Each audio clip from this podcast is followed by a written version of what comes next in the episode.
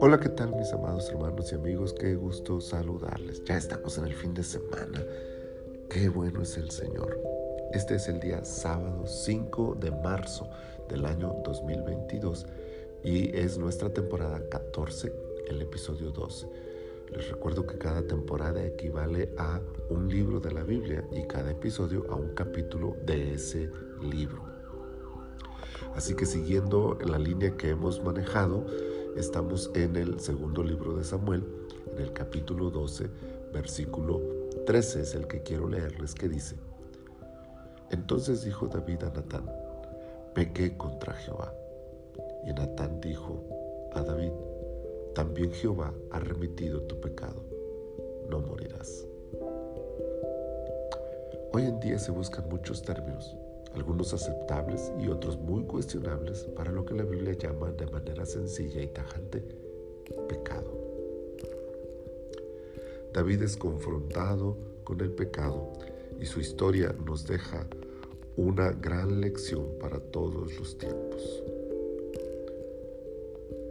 No importa que sea el rey, no importa que sea poderoso, no importa que se corran riesgos, el pecado debe ser expuesto.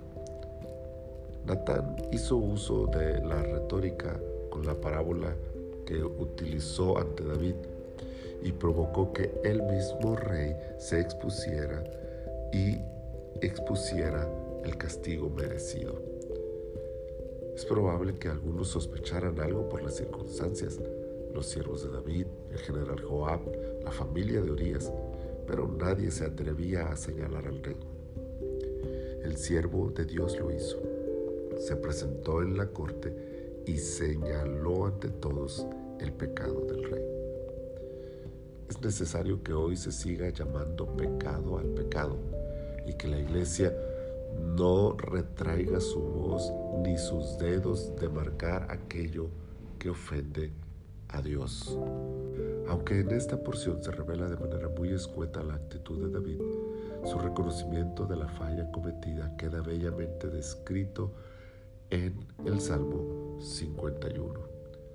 Él reconoce su pecado, no se excusa ni se esconde atrás de una enfermedad, mucho menos argumenta la influencia social o una mala experiencia de su pasado. Contra ti, contra ti solo he pecado. Salmo 51, 4. El pecado debe ser expuesto, pero el pecador debe reconocer su pecado. Lo primero tiene como propósito lo segundo. De no ser así, la exposición del pecado es solo otro pecado más, indiscreción y mala fe contra el pecador. Expuesto o no, el pecador necesita venir ante Dios y reconocer el mal cometido. Y una vez más, es a la luz de la actitud sincera de arrepentimiento de David mostrada en el Salmo 51 como podemos entender la frase que aparece en nuestro pasaje. Jehová ha remitido tu pecado. La remisión de pecados por la cual Dios exime a David del castigo de la muerte no puede ser entendida fuera del dolor y arrepentimiento que se observó en David. Vuélveme el gozo de tu salvación. Salmo 51, 12. La remisión del pecado es el objetivo final de la exposición del pecado. No hay en Dios otro interés que no incluya su ferviente deseo de perdonar, de librar al pecador de las consecuencias eternas de su maldad. Exponer, señalar el pecado debe tener como meta principal que el pecador reconozca, se arrepienta y sea perdonado. Cualquier otro objetivo para hablar de pecado es cuestionable.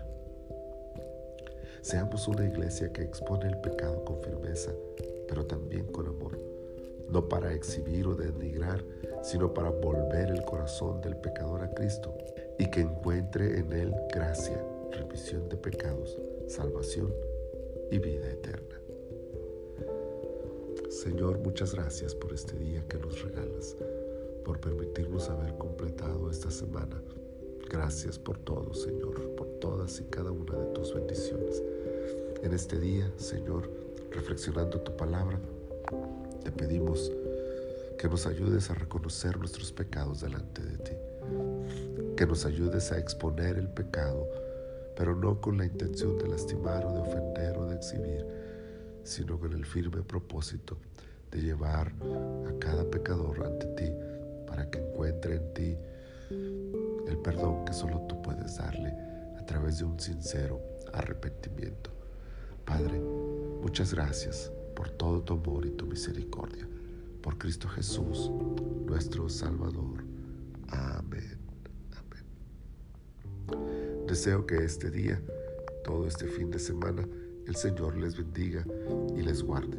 Y si Él nos lo permite, nos leemos y nos oímos el próximo lunes en un nuevo devocional en su reposo.